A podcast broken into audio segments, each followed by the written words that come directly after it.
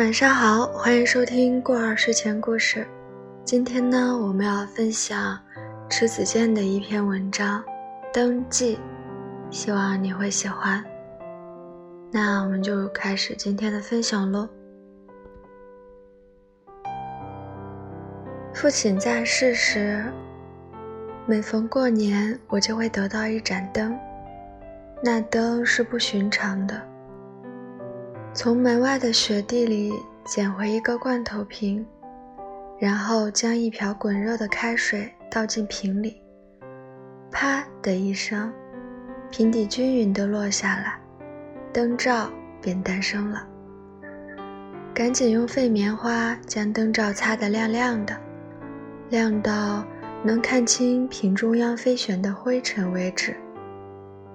灯的底座是圆形的，木质，有花纹，面积比灯罩要大上一圈。沿边缘对称地钻两个眼，将铁丝从一只眼穿过去。然后沿着底座的直径爬行，再扎到另一个眼中。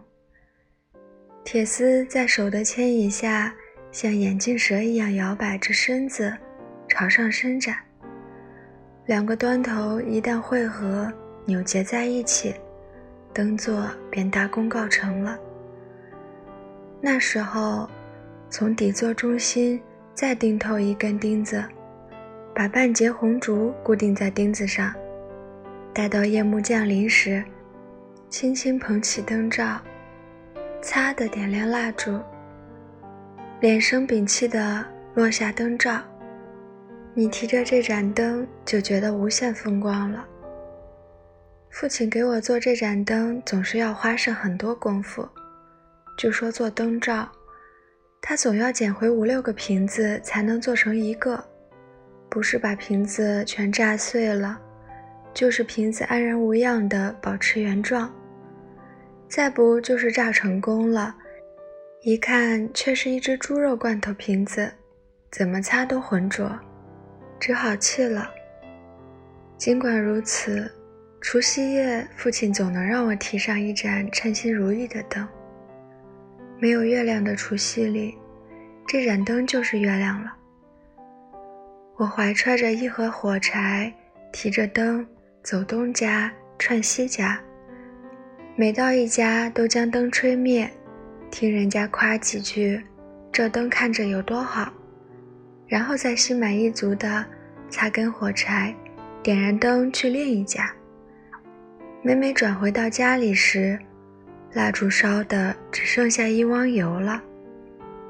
那时父亲会笑盈盈地问：“把那些光全折腾没了吧？”全给丢在路上了，我说。剩下最亮的，赶紧提回家来了。还真顾家呀。父亲打趣着我去看那盏灯，那汪蜡烛油上斜着一束蓬勃芬芳的光，的确是亮丽之极。将死的光芒总是灿烂夺目的。过年要让家里里外外都是光明，所以不仅我手中有灯，院子里也是有灯的。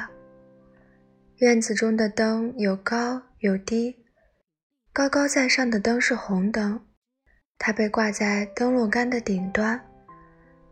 灯笼穗长长的，风一吹，刷刷响。低处的灯是冰灯，冰灯放在窗台上。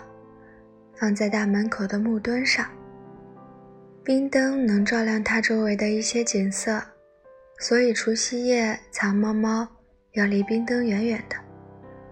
无论是高出屋脊的红灯，还是安闲地坐在低处的冰灯，都让人感觉温暖。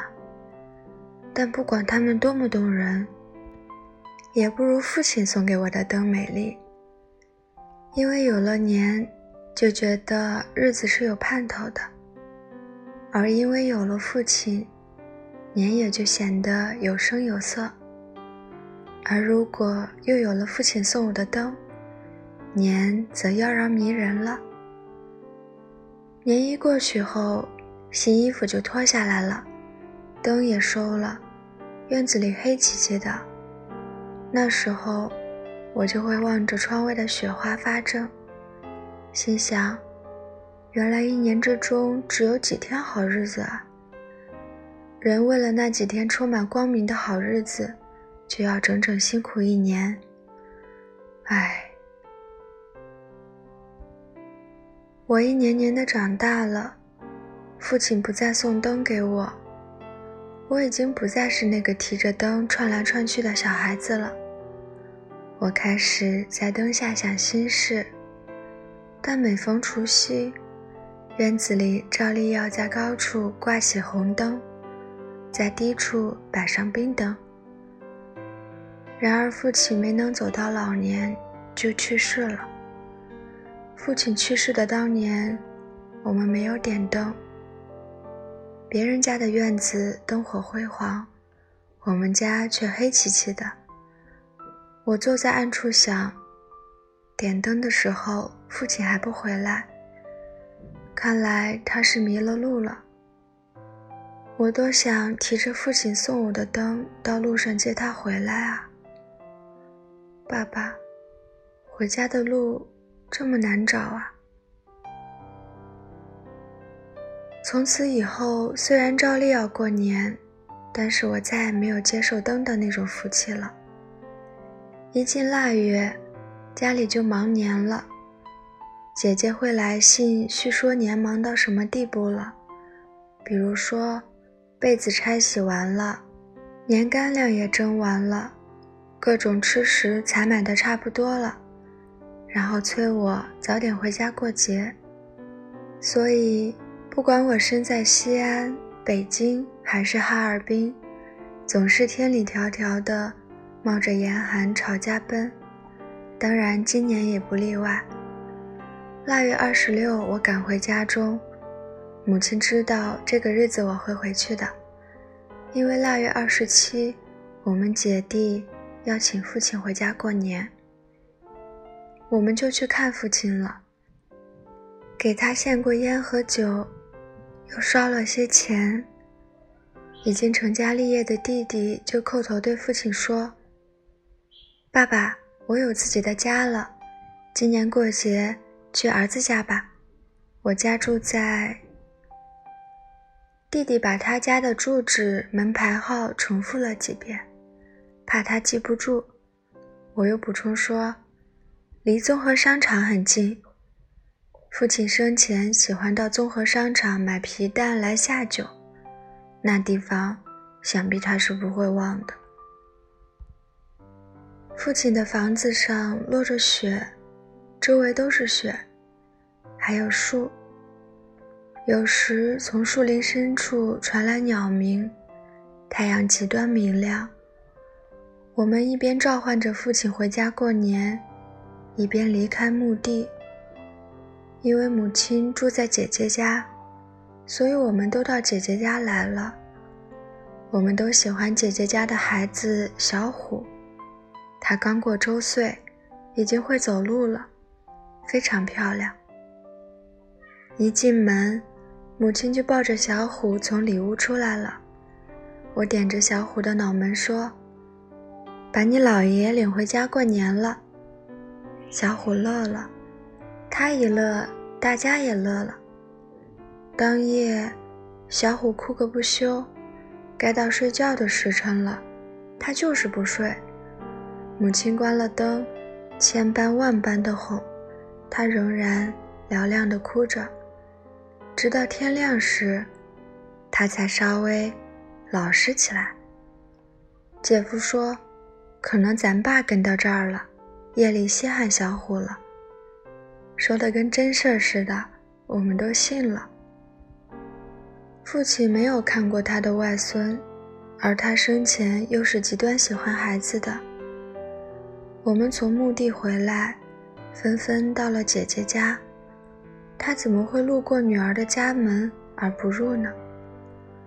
而他一进门就看见了小虎，当然更舍不得离开了。母亲决定把父亲送到弟弟家去。早饭后，母亲穿戴好后，推起自行车，对父亲说：“孩子也稀罕过了，跟我到儿子家去过年吧。”母亲哄孩子一般的说：“慢慢跟着走，街上热闹，可别东看西看的，把你丢了，我可就不管了。”我心想，这回母亲要把父亲丢了，一定是丢到街上的酒馆了。母亲把父亲送走的当夜，小虎果然睡了个安稳觉。第二天早晨起来，他把屋子挨个走了一遍，咕噜着一双黑莹莹的眼睛，东看西看，仿佛在找什么。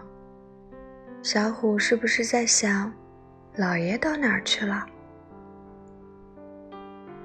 初三过后，父亲要被送回去了。我愿意请他回来，而永远不希望送他回去。天那么冷，他又有风湿病，一个人朝回走，会是什么样的心情呢？正月十五到了，这天是我的生日，二十八年前。一个落雪的黄昏，我降临人世了。那时窗外还没有挂灯，天似亮非亮，似明非明。父亲便送我一乳名“迎灯”。没想到我迎来了千盏万盏灯，却再也迎不来幼时父亲送给我的那盏灯了。走在冷寂的大街上。忽然发现一个苍老的卖灯人。那灯是六角形的，用玻璃做成的，玻璃上还贴着福字。我立刻想到了父亲。正月十五这一天，父亲的院子该有一盏灯的。我买下了一盏灯，天将黑时，将它送到了父亲的墓地。擦的划根火柴，周围的夜色就颤动了一下。父亲的房子在夜色中显得华丽醒目，凄切动人。这是我送给父亲的第一盏灯。那灯守着他，虽灭犹燃。